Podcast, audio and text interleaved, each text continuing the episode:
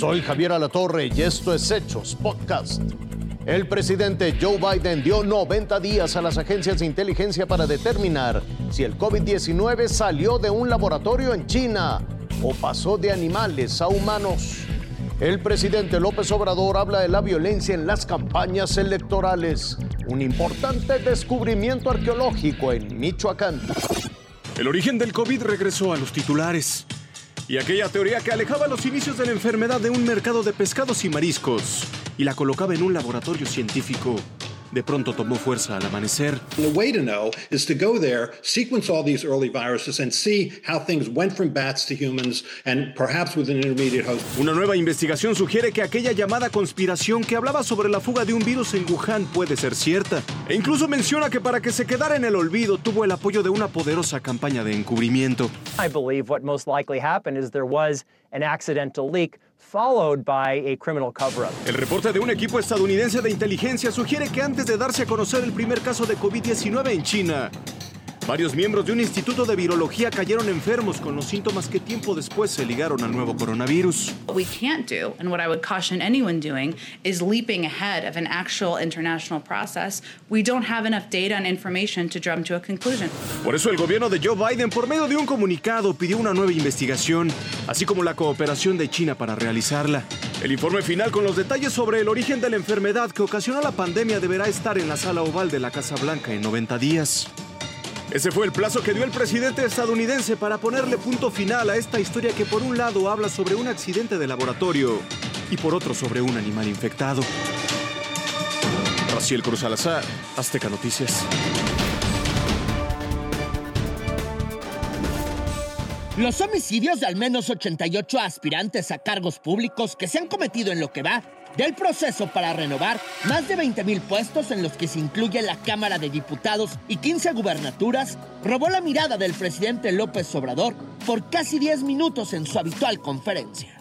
Muchas veces generan estos ambientes para que la gente tenga miedo y no participe y cuando hay abstención dominan los de la mafia.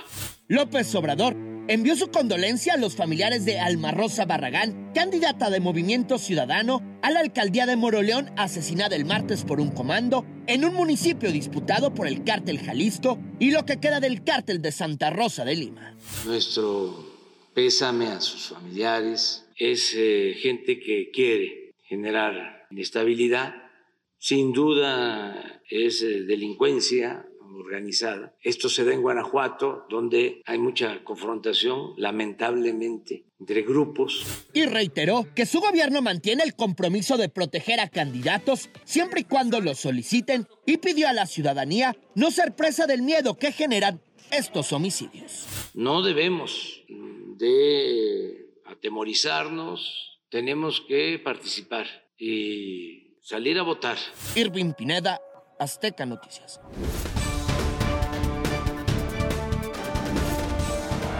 Por más de 14 siglos, esta tumba escondió un misterio.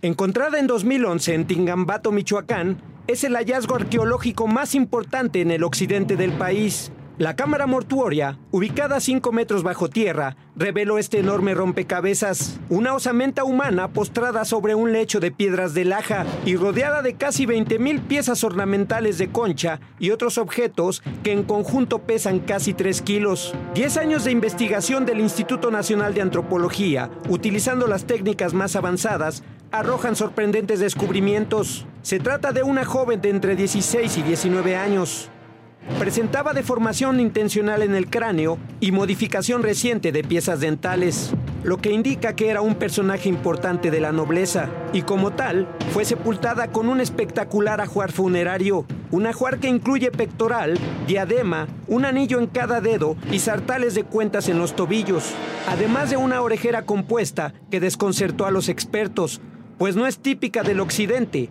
sino de la zona maya. Pero lo más interesante son los cinco atlatl colocados alrededor del cadáver. Se trata de lanzadardos prehispánicos considerados armas rituales, lo que indica que esta joven era una especie de princesa guerrera quien murió alrededor del año 630 en la época de mayor crecimiento de Tingambato. Los estudios señalan que sufrió de fiebre y desnutrición. Carlos Soto, Azteca Noticias.